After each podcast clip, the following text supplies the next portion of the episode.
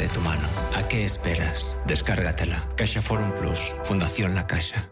Inversiones inmobiliarias Grupos Eneas, cesiones de créditos, inmuebles en rentabilidad, compra, reforma y venta, rentabilidades hasta el 12%. Infórmese en el 91 639 0347 o en info@eneas.com. Inversiones inmobiliarias Grupos Eneas.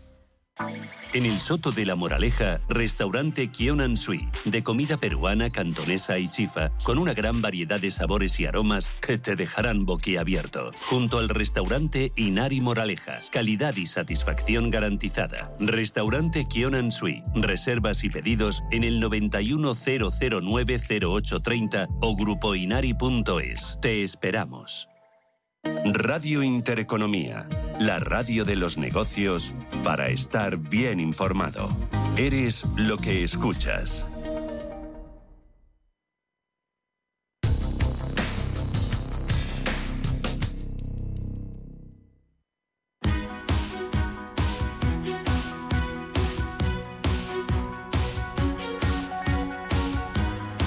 En Capital Intereconomía, el consultorio de bolsa. Seguimos con Diego Morín, analista de IG España, en este consultorio de bolsa. Dejábamos, Diego, pendientes Applied Materials. Creo que te cortaba ahí para irnos a las noticias. Y LAM Research también nos quedaba, ¿verdad? Sí, es decir, eh, son dos empresas dentro del, sector de semiconductores, ¿vale? Por tanto, eh, podrían ser interesantes y hay que estar muy pendientes del pre-market después de unos muy buenos resultados de Nvidia anoche, ¿no? Que está subiendo, o que subían el after hours eh, prácticamente, creo que más de un 25%. Por tanto, pueden verse favorecidas. A nivel técnico, bueno, no es tan mal. En el caso de Apple está un poco lateral, intentando consolidar zona de 120 dólares y LAM muy parecido, ¿no? Es decir, nos ha acelerado ruptura intentando zona de 546 y vuelve después de acercarse a esa zona de, de los 600, ¿no? Es decir, está pues en las últimas jornadas un poquito renqueante, ¿no? Podría generar apoyo 547, pero no hay que, no hay que descartar ninguna y sobre todo ver cómo va evolucionando el, sector, un sector que puede dar mucho que hablar este año. Ya que mencionabas Nvidia, con ese subidón en After Hours del 24%, eh, después de presentar anoche cuentas, impulsada sobre todo por, por la mejora de la inteligencia artificial, el desarrollo de la inteligencia artificial, ese más 26% de beneficio en el primer trimestre del, del, año. Dime algo de Nvidia, dime algo de los semiconductores. No sé si Nvidia es tu compañía favorita dentro del sector, si invertirías en esta, si mirarías, por ejemplo, a una AMD, si aquí en, en, Europa un ST Microelectronic, un, un Infineon, una SML Holding.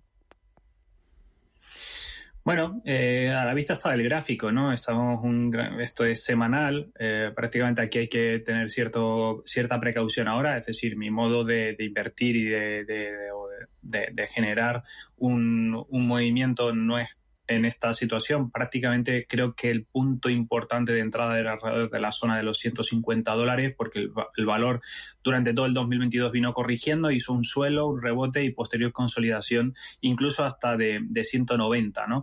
Ahora mismo, bueno, hay que estar un poquito con, con precaución porque podría ¿no? Eh, generar hoy una apertura algún recorte, pero bueno, un valor muy positivo. Ha presentado un guidance bastante eh, optimista de, este, de cara a este 2023 y a ver sobre todo porque ha ido como bifurcando ¿no? un poco hacia esa parte de inteligencia artificial, ¿no? que ayer también veíamos eh, algunas que he mencionado aquí como Songhan, como C3, que subían eh, en el After también más de un 6%. ¿no? Por tanto, eh, no es un sector que hay que descartar. A mí me gusta, pero el caso de Nvidia, por esta zona yo hablaría un poco de, de precaución. Vale. ¿Y dentro del sector, con cuál te quedas? Bueno, eh, Nvidia vamos un poco tarde, es mi, un poco mi criterio, ¿no? Ah, hay que ver cómo eh, los inversores actúan por, por esta situación. Insisto, ¿no? Creo que los niveles de entrada estaban un poquito más, eh, más por abajo. Eh, pero bueno, ASML es otro de los valores que a mí me gusta aquí a nivel europeo. No sé cómo está porque hoy no, no, he estado muy, muy pendiente, pero fíjense, ¿no? Está un 6% también arriba y nos está rompiendo una zona muy importante, Es decir, fíjense que aquí está intentando consolidar zona de, 6,40 y también viene condicionado por, por esa buena pauta, ¿no? Por tanto, si me tendría que quedar con una, me quedaría con ASML y es una de las acciones que también hemos comentado en, en otras consultas. Básicamente, ¿por qué? Bueno, porque también tiene unos resultados o unos fundamentales muy sólidos y creo que unas perspectivas para este 2023 eh, positivas, ¿no? Vamos a, ver, ¿no? Porque también el, mercado de semiconductores viene sufriendo durante todo el 2022, finales de 2021, pero por ahora parece ser que, que pueda tener un poquito de, de tirones, especialmente a SML, que el próximo precio objetivo está por encima de 730 euros. Mm. Venga, dos consultas de YouTube. Corsair, que nos pregunta Víctor, ticker de Corsair, CR. SR, CRSR, y también nos pregunta Francisco por Palantir. Francisco que nos escucha desde Suiza y nos ve desde Suiza. Palantir, ticker de Palantir, PLTR. Bueno, empiezo por esta última porque en el pasado eh, miércoles hablé de ella eh, y llevo hablando de ella hace tiempo porque me gusta, ¿vale? Creo que también cerramos con eh, una empresa de temas de datos, software, etcétera, que mm, también sufrió mucho durante el 2021-2022 con una corrección muy fuerte, pero está consolidando tramos desde los 8 dólares partir de aquí, fíjense que mm, hay poco que hablar, ¿no? Por tanto, yo soy muy optimista, de hecho, lo he comentado que, la tengo en cartera y, bueno, eh, a partir de ahora los precios objetivos que yo manejo eh, podrían ser entre zona de, 16 y 20 dólares, ¿vale? No obstante, hay que ir viendo sobre todo el comportamiento alrededor de los 15, ¿no? Porque es este último máximo del pasado, eh, de hace un año, de abril del 22. Y por su parte, Corsair, bueno, un valor que también cogió cuando salió a bolsa con mucha fuerza, pero vemos cómo poco a poco también ha ido pues yendo hacia su, su precio normalmente que el mercado ha, decidido darle. Viene haciendo mínimos crecientes, fíjense que la zona del, de los 18, 20 dólares está intentando consolidar. Por tanto, creo que es un valor interesante de seguir. desconozco eh, las cuentas eh, tendría que, verlo, pero de momento eh, a nivel técnico tiene buena pinta, sobre todo si consolida el tramo de, de los 20 dólares. Venga, en el WhatsApp, si puedes analizar, analizar Fluidra con pérdidas del 30% y EANG del Nasdaq. El ticker de esta es EH. EANG, es una empresa china. vale. no tengo muy claro. Bueno, empezamos por Fluidra. de acuerdo. Bueno, eh, Fluidra, muy poco que, que mencionar, ¿no? Valor que peso 2020-2021 espectacular, aquí lo vemos, eh, una, como un tobogán, ¿vale? Básicamente una subida espectacular y prácticamente una corrección que le ha llevado a estar negociando pues a niveles de, esa ruptura de, julio, junio del 2020. Ahora mismo eh, voy acentuada alrededor de la zona entre los 18 y 14 euros, ¿vale? Está en un tramo de 4 euros por título y de momento vemos que el tramo de los 17, 18 euros le está costando mucho, ¿vale? Por tanto, no podemos descartar eh, que se mantenga un poco lateral, ¿vale? Es decir, el, el valor mientras no consolide zona de 18 euros pues sigue estando un poco en ese lateral medio bajista. Y en el caso de EAN... Pues, Vehículos aéreos no tripulados. Bueno, eh, bastante llamativa, ¿no? es decir, ahí tenemos, nunca te acostarás sin saber algo nuevo, porque vamos, es empresa que, que desconozco. Eh, hablo básicamente por técnico, eh, los, la zona de, de los 12 euros, perdón, 12 dólares resistencia y por la parte inferior 8, ¿vale? Está en un tramo también de, de 4 dólares y si consolida ese tramo de los 12 puede dar eh, algún repunte, ¿no? Pero vemos como inicio del 2023 tuvo mucho, eh, mucha volatilidad, ¿de acuerdo? Por tanto, mm, me la apunto para, para trabajarla, eh, ver sus cuentas, porque me llama bastante la atención que, un tipo de empresa ¿no? Eh, de este tipo, eh, nuestros oyentes estén al tanto de ello. ¿no? Así que también me la apunto, pero por ahora 12 dólares es el nivel más relevante que tiene el, valor ahora en el corto plazo. Pues sean que presta servicios para cinematografía aérea, para fotografía, también trabaja en emergencias y en misiones de reconocimiento. Nada más y nada menos. Venga, YouTube, Alberto, eh, Amadeu, ya analizábamos para entrar en Viscofan y CaixaBank. Vale, vamos con Viscofan. Bueno, aquí eh, bueno, tengo un análisis de, de, Viscofan de un lateral muy, también muy amplio. Eh, estos gráficos diarios pero fíjense que vuelve a meterse con debilidad, ¿no? Por debajo de la zona de los 65, los 68 le sigue costando. Es un valor que hay que seguir vigilando dada la, tesitura actual, eh, pero de momento no nos ha perdido el, impulso ¿no? Eh, alcista de este eh, movimiento que inició en junio del año pasado. ¿vale? Viene también aguantando por ahora esos mínimos el peor de los escenarios posibles sería el, retorno a la pérdida de los 61 euros, ¿vale? Así que eh, al oyente, en este caso, vigilar muy bien zona de 65 o si nos hace suelo entre los 60 y 61 em, euros. Y en el caso de CaixaBank, bueno, el sector bancario, pues ya estamos viendo, como lo mencioné antes, eh, cierta debilidad que, está teniendo, ¿no? Obviamente se van a ver favorecidos si el Banco Central Europeo sigue teniendo eh, perspectivas de subidas de tipos, que así será, pero hay como una cierta desconfianza por el tema de Estados Unidos, aunque no, no, tendríamos que extrapolar esa situación, pero el mercado es el que nos va dictando. ¿no? Por ahora, eh, creo que la clave va a estar en superación de los 360, por la parte inferior 320 lo ha soportado muy bien y ahí vemos que le está costando un poquito esa, esa media, ¿no? que nos ayuda a ir leyendo, como siempre digo, el, precio. Por tanto, 360, 325, eh, es decir, en ese tramo se mantiene un, poquito el, valor, ¿vale? Así que un poquito de precaución si no es capaz de recuperar esa, ese tramo de, resistencia. Nos dejamos un montón de consultas, pero nos vamos. te tengo que preguntar, Diego, ¿por qué valores? Bolsa española, te pregunto por Bolsa española. ¿Qué valores ves más fuertes ahora mismo? Bueno, yo siempre eh, me, decanto por ahora mismo por el tema eh, básicamente de, eh, en este caso, defensivo, ¿vale? sector, pues también algo de farma, pero la farma pues hay que ir viendo cómo se va comportando. Siempre menciono Iberdrola, pero sigo manteniendo el valor. Creo que pese a esta mm, pequeña corrección que hemos visto, creo que es bastante eh, importante de vigilar. No nos pierde zona de 11.50, por la parte superior 12 y creo que tiene tramo de recorrido hasta los 3 euros y medio.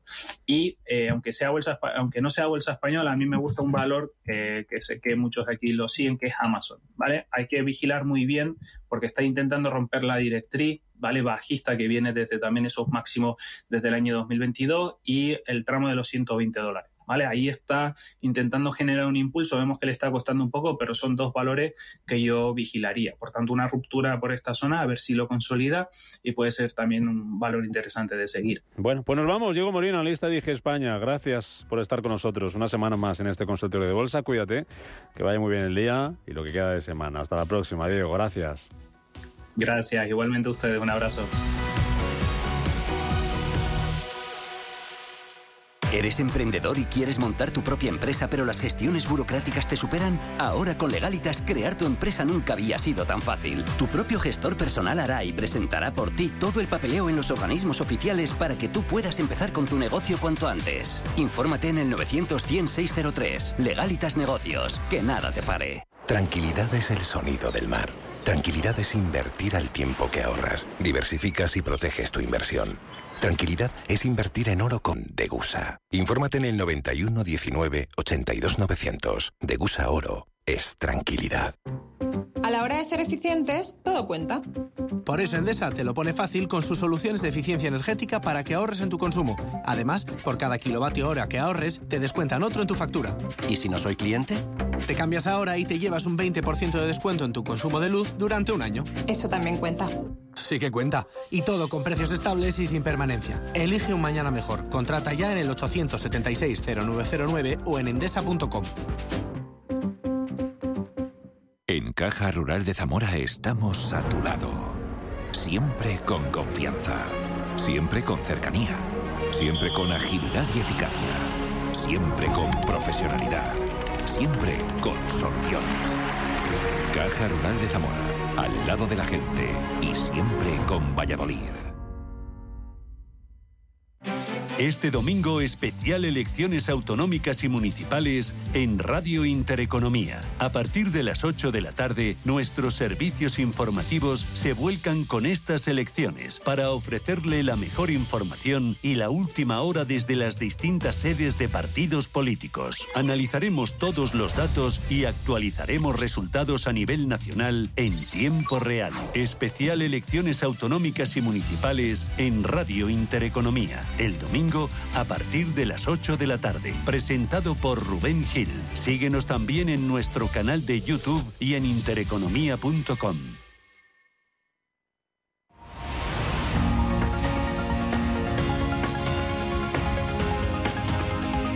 El foro de la inversión en Capital Intereconomía.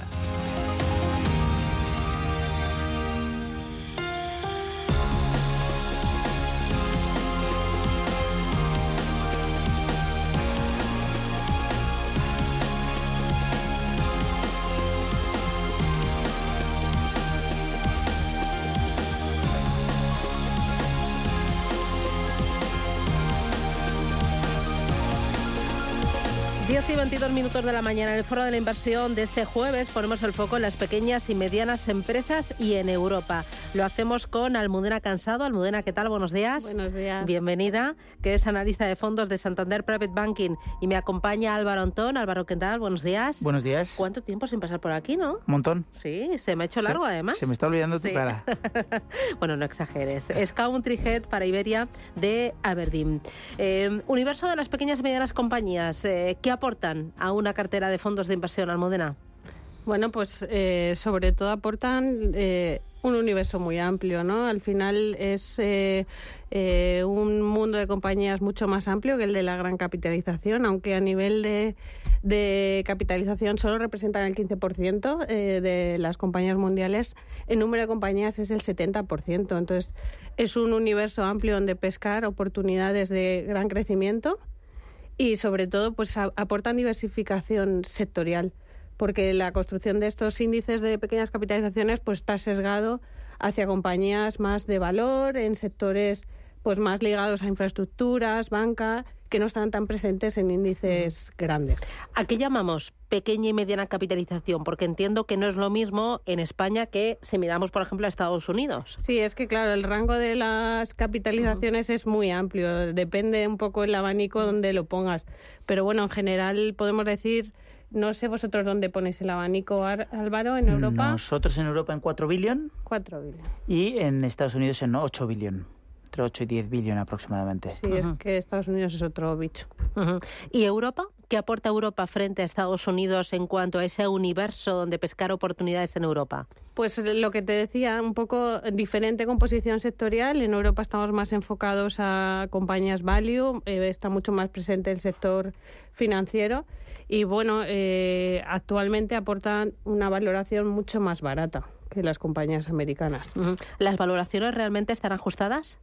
Muy ajustadas. Yo creo que estamos en un, en un momento en el que eh, las eh, smaller companies frente a las companies están en sus mínimos, eh, prácticamente sus mínimos históricos, lo han debido tocar en el, en el mes de diciembre de, de, este año, mínimos históricos y están muy, muy baratas. desde nuestro punto de vista, desde el punto de vista de Aberdeen, es un momento muy bueno para entrar en, en em, eh, en pequeñas y medianas compañías. ¿Por qué? Porque diversifica mucho, como decía Almudena, aportan eh, ese alfa que muchas veces necesitan, aportan lo que están buscando ese storytelling de los clientes, de nuevas tecnologías, de, me lo invento, audífonos nuevos. Los nuevos audífonos vienen de nuevas, de pequeñas compañías, em, de, temas de, lentes, eh, todo, todos esos temas disruptivos que siempre estamos buscando, que siempre estamos pensando en ellos, me lo invento, un Instagram ha sido una pequeña compañía, o sea, todas esas compañías que sufren eh, mucho eh, adquisiciones por parte de las grandes es porque a las grandes no se les ocurre nada más para crecer y no pueden hacer nada más para crecer.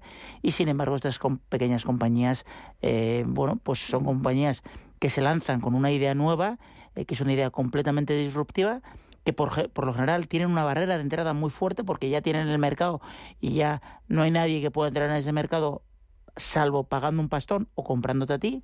Y, bueno, tienen un, un mercado muy defendido de, desde, desde su punto de vista. Y es un, es un, por valoración que decías de tu pregunta, sí están en valoraciones históricas, pero además el año pasado la verdad es que se llevaron un batacazo eh, y son las primeras en, en salir en estos momentos de, de recesión. Eh, vamos a ir por partes, porque hablas de eh, que son empresas muy disruptivas. Quizás yo lo tenía más mal asentado el concepto y pensaba que todo lo contrario, que las compañías pequeñas y medianas pertenecían más a negocios más tradicionales, mucho más domésticos, eh, mucho más previsibles, familiares también, y no es así. Para nada, sí que es verdad que están mucho más ligadas al entorno económico local, obviamente pero es verdad que son compañías que tienen unos eh, márgenes de crecimiento muchísimo más amplios que las grandes, pues porque son mucho más ágiles, están en un momento de, de, su propio ciclo de vida eh, inicial y entonces las ponderaciones son mucho más amplias. Eh, suelen estar presentes, como bien decía Álvaro, pues en todo lo que tiene que ver con tecnología aplicado a, los distintos sectores. Hablabas de las valoraciones, el, año pasado les dieron de lo lindo. De lo lindo, pero déjame eh, darte un ejemplo que, es que ya he unido dos, dos, dos ideas muy buenas, que es la tecnología y Smaller Companies. Para mí, la compañía que más me gusta y que habría salvado muchas cosas en España, o por lo menos a los españoles la imagen que tenemos de, los gobiernos, es la siguiente. Una compañía que se llama Nemescheck. Estos tíos han hecho un software eh, que te dibuja un edificio en cinco dimensiones, es decir, te da hasta por dónde tienen que ir los tubos de todo el edificio, bajantes, etcétera, etcétera. Te lo da todo. ¿Vale? Ese... que tiemblen los arquitectos. Que tiemblen los arquitectos. O no, por el arquitecto sigue teniendo su trabajo. Lo que pasa es que va por ahí. No, que tiemblen los gobiernos. Porque lo que se ha hecho es meter ese software, que es una empresa tecnológica, en todos los edificios públicos. ¿Por, lo, ¿Por qué? Porque te da el, edificio, pero también te da el presupuesto de lo que te va a costar ese edificio. Entonces, lo que hayan hecho es, se ha metido en todos los eh, edificios que están encargados por los gobiernos y no te permiten que haya una, una desviación de más del 10% sobre lo que te da Nemescheck a precios de alimento, Alemania, Francia o España. Esa para mí es eh, una idea absolutamente tecnológica. Es una compañía, por supuesto, eh, familiar, eh, pero es una compañía que cotiza con 3 billones 4 billones de capitalización bursátil y, y, es, y es brutal. Y te voy a dar luego ya, ya no es un ejemplo tecnológico, pero es un ejemplo español que es Viscofan. Viscofan simplemente te hace las, el, calcetín de las salchichas, de los chorizos, de, y al final es número uno mundial en, en, eso. Y son, bueno, pues eso, que tiene una, una, cartera. Respecto a las valoraciones, y ya termino con tu pregunta, desde luego el año pasado le dieron... ¿Qué, ¿qué pasó el año pasado? Bueno, pues hubo un, un, enfoque muy value y la gente al final tiene miedo, piensa que viene la recesión y lo primero que hace es quitar riesgo. y, el, y evidentemente uno de los preponderantemente tiene más volatilidad Em, una pequeña compañía que una gran compañía. Y suele sufrir más antes, mucho más, porque la gente suele reducir la, la mayor parte de riesgo eh, que, que, otras, pero, em, pero, em, pero la realidad es que luego eh, y, lo, y lo podemos eh, ver aquí, es decir, después de años negativos en las smaller companies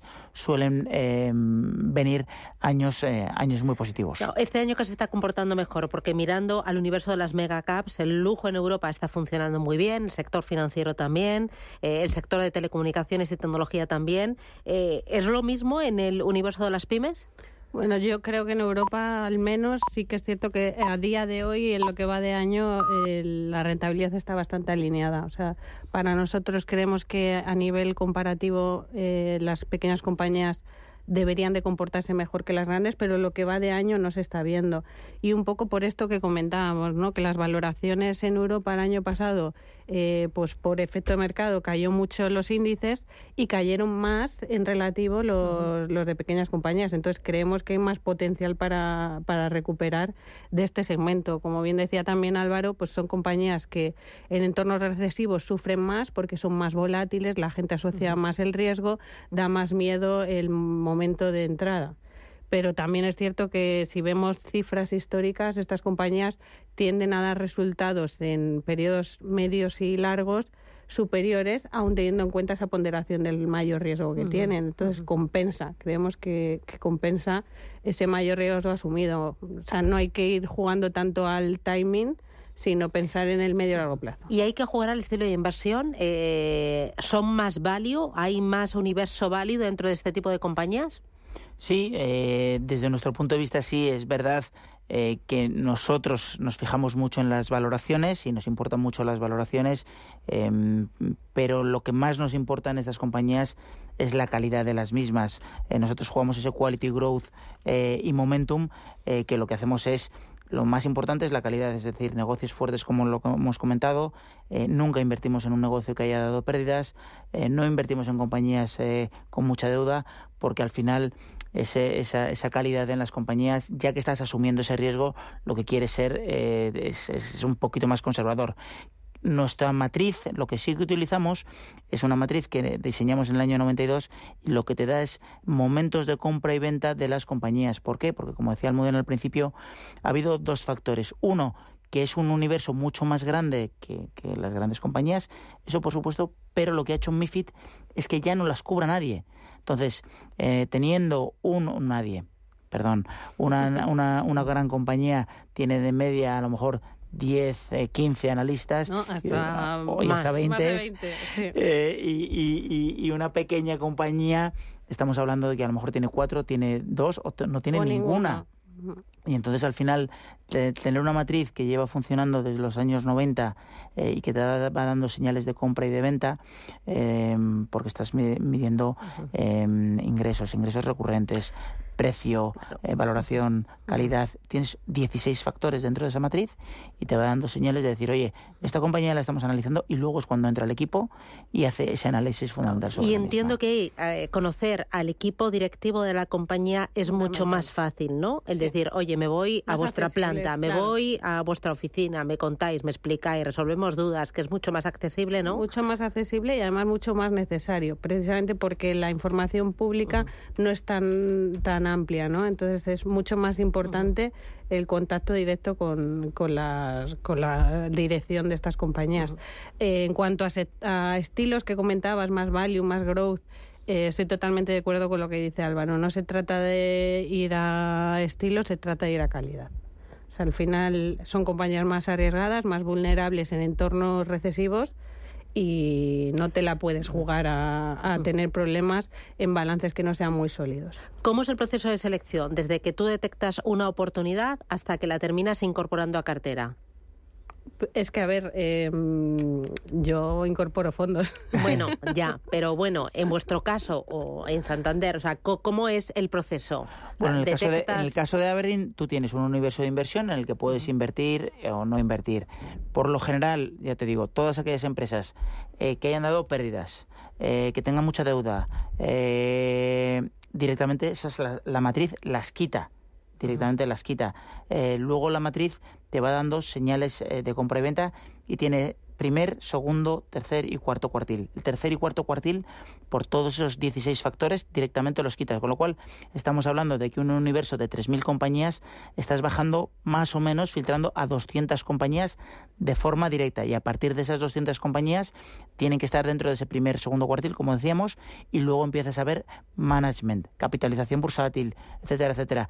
Aberdeen en concreto le gusta más eh, el benchmark, estamos hablando de una capitalización bursátil media de 2 billion, a nosotros nos gusta más un poquito más grande, estamos hablando de 3,5 billion de capitalización media. Nos gusta conocer al management, tener acceso.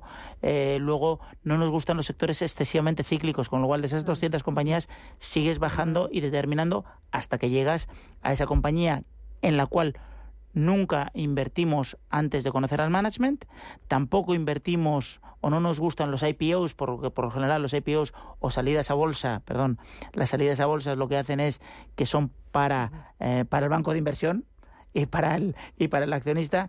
Queremos ver cómo funcionan esas salidas a bolsa, queremos ver cómo funciona ese proceso y luego, si acaso, comprar. Con lo cual, llegas a un universo de 200 y a, partir de ahí es donde entra ese análisis fundamental y empiezas a desgranar. Y entiendo que tú tienes muy en cuenta cómo es el proceso de selección de esa, ese gestor para tú decir, oye, lo comparto, ¿no? Eh, me veo reflejada en el espejo. Totalmente. Y luego, pues sí que es cierto que a la hora de seleccionar fondos eh, de renta variable, para nosotros es muy importante eh, que veamos que hay convicción, ¿no? que hay conocimiento de las compañías que tienen, que no tienen compañías por tener eh, y por, seguir un índice, eso es, porque eso no demuestra confianza, no da, no da confianza al inversor. Y algo que no hemos comentado, pero que para nosotros también es muy importante, son temas de sostenibilidad en los filtros de incorporación de compañías, porque a la larga sí que demuestra una consistencia y mayor resiliencia en entornos negativos. En empresas de pequeña y mediana capitalización, los temas de sostenibilidad se miden de igual manera y se tienen en cuenta de igual manera que en una gran compañía? Pues mira, se miden de igual manera, pero no se tienen en cuenta de igual manera. Muchas veces el management está haciendo algo que no pensaba que era ESG. Ah.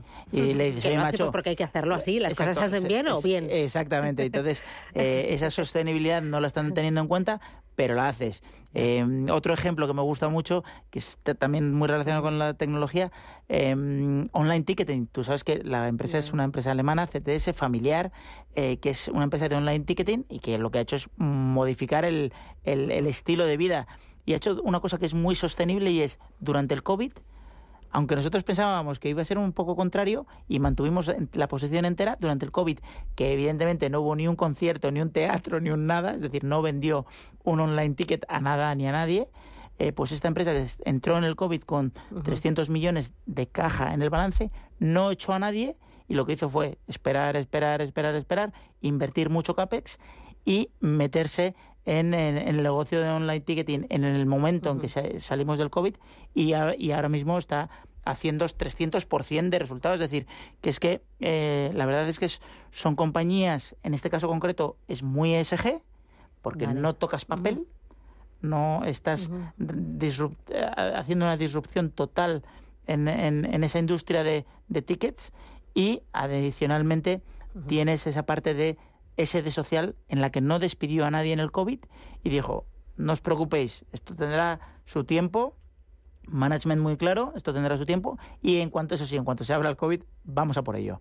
y, y bueno, eso es está, y que al final está eso lo integras social. más como un elemento a tener en cuenta, además de las valoraciones, la calidad, la deuda, eh, la rentabilidad esperada, el beneficio por acción. Dices, a mí estos criterios ESG eh, es otra pata más importante del negocio, ¿no? En de- concreto, el fondo de del que hablamos es artículo 8 Sí. y tiene una doble A eh, por eh, MSCI ESG, es decir, que es un fondo bastante más potente de lo que nadie podría pensar. Y dos cositas más. Entonces entiendo que tú, Almudena, le pides a un fondo, por lo que estáis contando, pues consistencia, convicción, eh, conocimiento del equipo directivo y eh, que aplique esos criterios ESG. Y que tenga experiencia en selección de pequeñas compañías, lo que hablamos. Es O sea, un universo larga muy trayectoria, amplio, larga es. trayectoria. Entonces necesitamos que, que sean expertos en, en lo que hacen, porque hay la capacidad de generar alfa existe, pero hay un universo muy, muy grande. ¿Y qué aporta una cartera? A, una cartera eh, global eh, de cualquier ahorrador que nos esté escuchando, que tenga ya un fondo de renta variable, otro fondo de renta global, otro de renta fija, ¿qué aporta ese universo de pymes? Pues mira, aporta, hemos dicho, diversificación, aporta, eh, por supuesto, toda esa parte de storytelling y ese estilo de inversión private equity largoplacista en, eh, en, eh, en el largo plazo. Aporta que si no estás invertido, estás yendo contra los índices. Los índices al final es una posición activa no tener eh, grandes compañías. Aporta rentabilidad. Eh, hemos visto que si a una cartera, vamos a hablar de 100% de renta variable europea de large caps, solo de large caps, le metes un 20% de- del fondo de Aberdeen, eh, incrementa la rentabilidad anual en un cua- 1,4%, eh, incrementando 0,8 solo la volatilidad. Es decir, que estás ganando eh, más en cartera. Eh, ¿Qué más aporta? Compañías familiares, eh, que en España hemos ido mucho compañías buenas, familiares, y se me ocurren Teca, Santander, Bankinter, A- Amadeus, Viscofan, Fluidra. Es decir, todo eso que nosotros hemos visto y hemos sido muy emprendedores desde nuestro punto de vista claramente hay que tenerlo en cartera porque son los líderes eh, los líderes de- los líderes del mañana y esas familias se quedan en el accionariado y aportan estabilidad en la gestión y track record Titular de cierre, Almudena. Dame un mensaje. Posición estructural en las carteras en pequeñas compañías. Muy bien, pues Almudena Cansado desde Santander Private Banking, Álvaro Antón desde Aberdeen. Un auténtico placer. Gracias y feliz día. Un abrazo. Feliz día, un abrazo.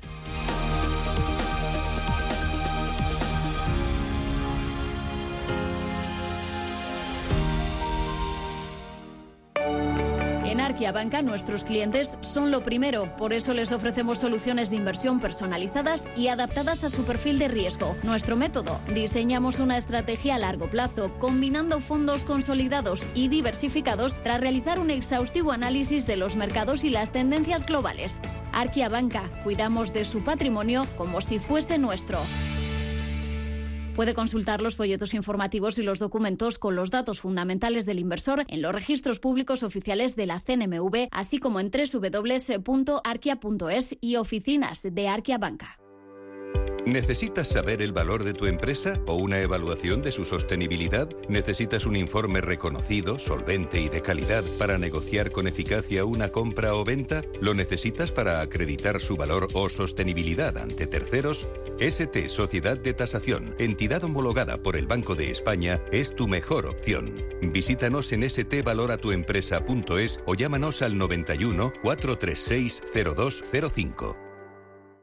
Tan, tan, tan, tan, tan. La cuenta online del Santander es tan, tan fácil de abrir que lo puedes hacer desde donde quieras. Santander en digital es Santander. Santander, por ti, los primeros. Consulta condiciones en bancosantander.es. Sí. Oye, Antonio. Hombre, Emilio. ¿Estás en casa? Sí. Me paso a verte. Tendrás jamón, ¿no? El jamón sí, de, de siempre. Sí. Legado ibérico del pozo. Siempre sale bueno. Qué, qué- qué maravilla. O sea, ¿cómo, cómo apetece un bocata de, de legado ibérico? Mejor que sean dos, ¿no? Que sean dos, sí.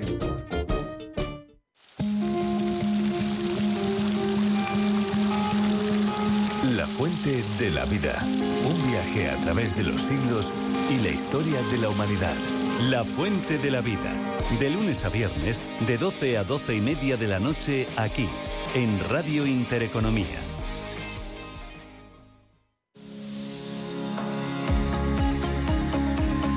Consultorio de fondos.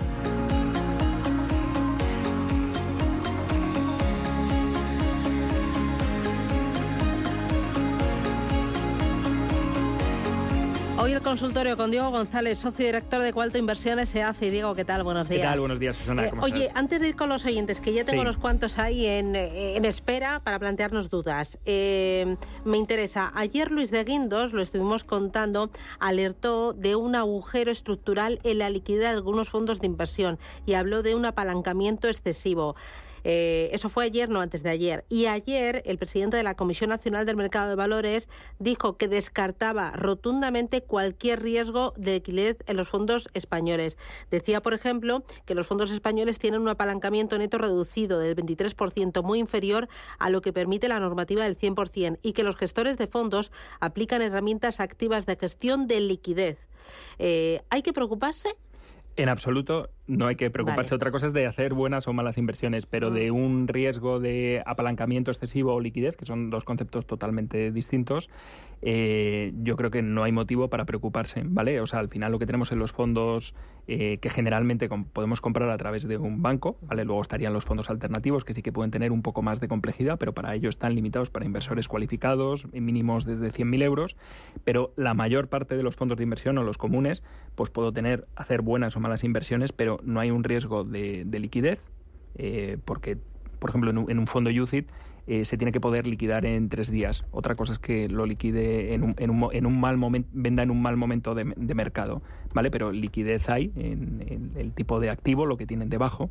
El subyacente son, son líquidos y el nivel de apalancamiento es eh, realmente, realmente bajo o, o no implica ningún problema de liquidez el apalancamiento, ¿no? Vale, aclarado esto. eh, también estábamos pendientes en estos últimos días de lo que fuera a decidir la Comisión Europea sobre el tema de las retrocesiones. Se comentaba que la Comisión estaba era partidaria de eliminarlas totalmente, que nadie, ningún distribuidor, eh, ningún banco pudiera cobrar ningún tipo de retrocesión por parte de la gestora, que es el que el fabricante. Ese es el mundo Eh, ideal. Eso sería el. Claro, lo pero soñado. iba por ese camino, iba por ese camino de decir, lo prohíbo total Y no es la primera vez el que sale el distribuidor no puede cobrar del fabricante ningún tipo de comisión. Y ahora se ha quedado un poco a medias, porque sí que permite las, retri- las retrocesiones, Retrocesiones. ¿no? Eh, pero con eh, matices. Claro, yo, yo lo primero que le diría al oyente, o sea, al final cuando entran en la puerta de un banco, por poner un ejemplo, el banco vive de colocarle productos, es decir, cuando le ofrece un fondo, evidentemente de su gestora, cobra de la gestión, pero cuando le ofrece un, un fondo de, de una tercera entidad, eh, pues lógicamente se lleva una parte el banco y cuanto más se lleve, pues más interés va a tener en ofrecer esos clientes, ¿vale? Por eso hay una colocación y hay un conflicto de interés que entiende el oyente, que es en colocar los productos que más margen tiene. Dicho lo cual, eh, el mundo ideal es un mundo en el que no haya ese tipo de incentivos, es decir, se cobre un fijo por asesorar o gestionar una cartera y eh, no existan este tipo de incentivos. ese es el mundo ideal. esto es un tema que ya ha salido en otras ocasiones y que la realidad es que es inviable, ¿vale? No funcionarían el, 90% del mercado, es decir, que lo tienen cinco bancos, eh, pues con ese modelo no, no, funcionarían. Si dejasen de cobrar esos incentivos, se tendrían que inventar un modelo totalmente nuevo en los que cobran por, no sé, una comisión de custodia, una comisión de asesoramiento, que, no creo que la, eh, la, apliquen por un tema de riesgo. Entonces creo que la noticia es muy bonita, pero en la práctica todo se va a quedar eh, como está. Vamos, no, no tengo duda y creo que el matiz de o sea, eh, cuando uno entra en la puerta, aparte del conflicto de interés, eh, no hay un asesoramiento. ¿Vale? Eso no es asesoramiento, eso es comercialización. Vale. La persona me está hablando de los productos, me está diciendo esto hace lo otro, pero eh, de una manera interesada. El asesoramiento es de una manera desinteresada lo que pienso que es más interesante para ti. Entonces, no creo que en el modelo de comercialización, que es el imperante, el mayoritario, ¿vale? Aunque pensemos cuando entramos por la puerta que, me, que están que me están asesorando, me están comercializando, me están colocando un producto, ¿vale? Como si voy a un concesionario de una marca que me guste, pues quiero comprar el 4x4 o el sub, pues me van a ofrecer el que tiene la marca, no me van a decir el, más interesante del mercado. Eh, exactamente lo mismo pasa con, el mundo financiero y creo que el anuncio es muy bonito y se quedará todo como está. Muy bien. Voy a ir con los oyentes y empiezo por una notita de audio. ¿Adelante o no? Buenos días para el consultorio de fondos. Me llamo Joaquín desde Cádiz. Me gustaría saber el motivo de las últimas bajadas de los fondos Pinco Global Investment Grade y también del MFS US Government Bond. Y si es conveniente seguir con ellos y se recuperarán a, a fin de año. Gracias. Muy bien. Perfecto. Eh, Pinco Income es un fondo que invierte fundamentalmente en renta fija corporativa, grado de inversión, ¿vale? O sea, ¿es el Pinco Global? Eh, Pinco Income. Ah, vale. ¿Vale? Y luego, por otra parte, el MFS, MFS que lo, que tiene ese fondo básicamente son letras del Tesoro de, eh, de Estados Unidos.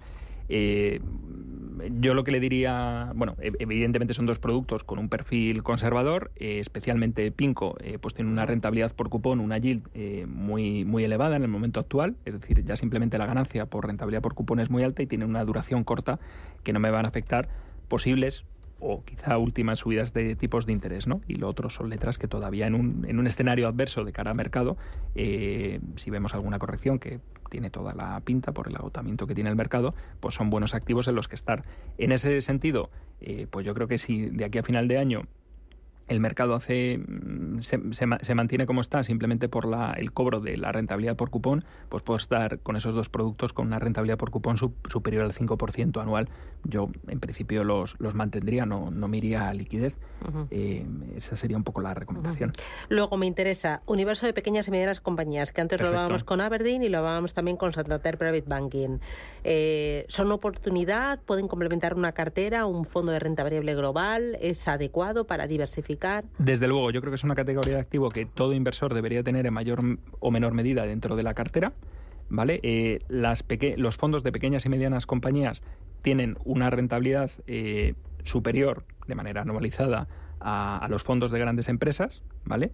y, eh, o sea, aparte de ser una categoría más rentable, añade descorrelación a la cartera. Nosotros, de hecho, por ejemplo, cuando seleccionamos ideas dentro del universo de Small Cap, pues tenemos Small Cap de Estados Unidos, de Europa, eh, de Japón, y lo que acabas viendo en ese tipo de mercados eh, es que entre ellos, ¿vale? Por lo que pasa en las Small Cap de Japón, no tiene nada que ver con las Small Cap que está pasando en Italia o en España. Entonces, generan un nivel de descorrelación muy alto y el potencial de rentabilidad, pues es más parecido a, vamos a decir, un capital riesgo, por, llamarlo de alguna manera. Es decir, alguien que quiera dentro del universo de inversión alta rentabilidad con un horizonte de largo plazo, yo creo que los fondos de, medium y sobre todo de small cap tienes un potencial de rentabilidad muy alto. ¿Qué hay que elegir aquí?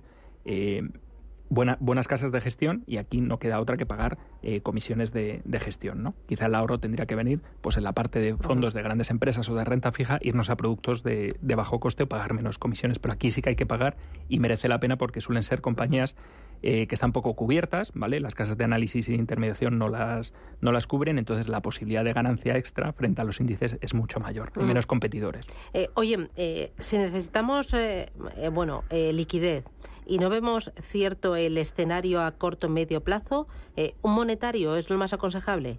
Sí, un monetario, desde luego, si, si queremos eh, tener el dinero en algo parecido a la liquidez, es el, el activo más interesante. Y de hecho, yo creo que en la actualidad, con los tipos de interés como están, pues, pues es un equivalente a un, a un depósito o inclusive con, con menos riesgo, ¿no? Porque no tenemos el riesgo de el, el riesgo de- del banco, ¿no? Luego está el límite de garantía de depósitos. Sería la alternativa, sí. Muy bien, eh, voy con nota de audio. Hola, buenos días. Muchas gracias por su programa. Eh, mire, le quería preguntar al analista. Tengo el fondo de Santander Global Equilibrado y entonces le quería preguntar. Veo que, bueno, estoy en pérdidas como aproximadamente un 9% y pues a ver qué le parecería, a ver si me daría algún otro fondo del Santander para, para traspasarlo. Muchísima. Bueno, también tengo de Santander Dividendo Europa. Ese no va mal. Entonces, a ver qué le parecería algún fondo que sería de la misma entidad para traspasarlo. Muchísimas gracias. Bueno, el Santander Equilibrio es un fondo de fondos, realmente, y lo que tiene es una cartera con un riesgo eh, moderado. Si lleva un menos 9% de rentabilidad, mm, probablemente lo habrá comprado el, el año el año pasado, así a ojo, no, lo sé, a lo mejor lo compró C4. Eh, creo que, que en el mercado hay muchos otros fondos de fondos eh, con rentabilidades mucho más interesantes y, y probablemente la recomendación, o sea, probablemente no, la recomendación que le daría es que busque eh, fondos que no sean de Santander y sean de otras gestoras, si, si es que es lo que más le interesa. Que se va- salga de Santander y vea otro tipo de, de fondos que no sean de, de la gestora de, de Santander, Mm, eh, que la categoría los o tiene sea, mejor. tú, por ejemplo, eh, de gestora internacional, de gestora española, eh, Eh, pues, por ejemplo, independiente. eh, por no hacer autobombo, pero eh, hay muchas casas independientes eh, que tienen fondos de fondos con, con mejores resultados que, que Santander equilibrado.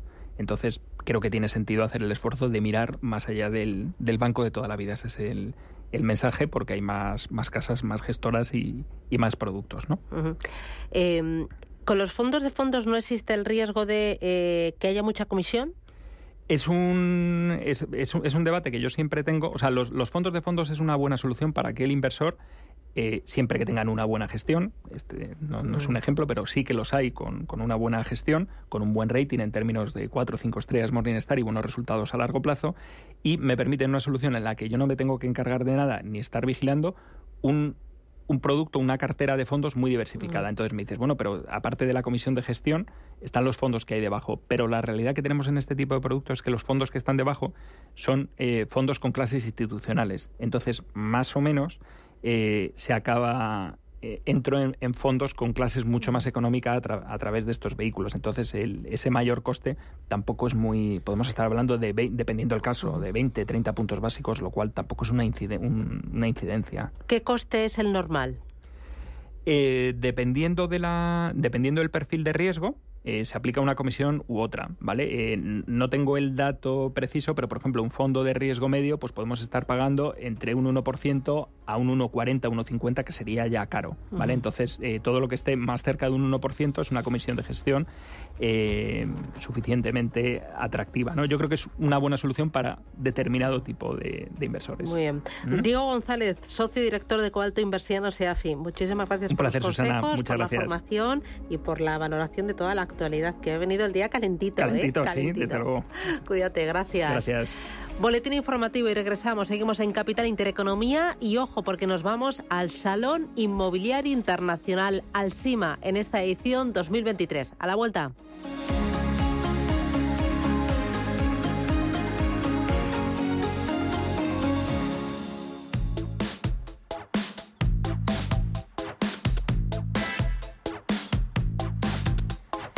Qué bien te viene para el verano el corte inglés, especialmente ahora que vuelve la financiación total hasta el 1 de junio solo para clientes con tarjeta el corte inglés.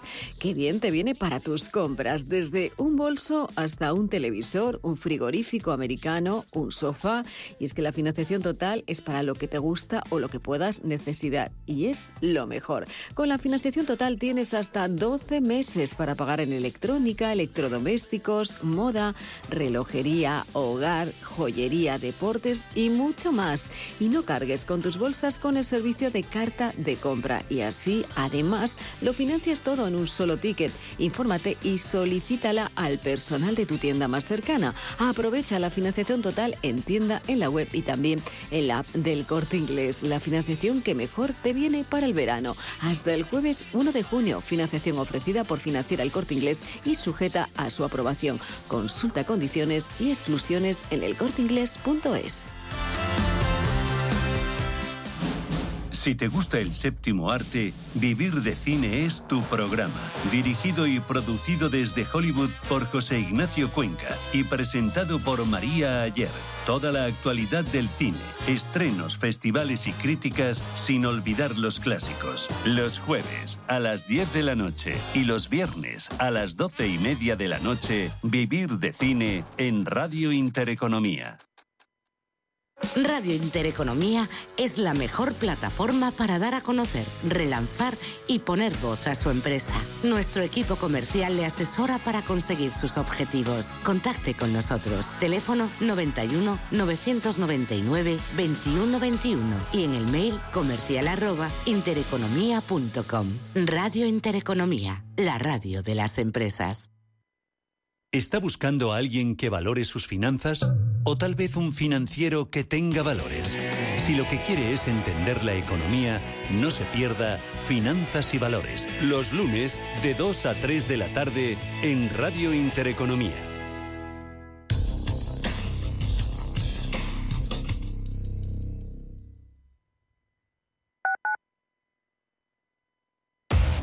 Somos aquello que siempre quisiste ser. Creamos aquello que siempre quisiste tener. Las reglas del juego han cambiado. Somos traders.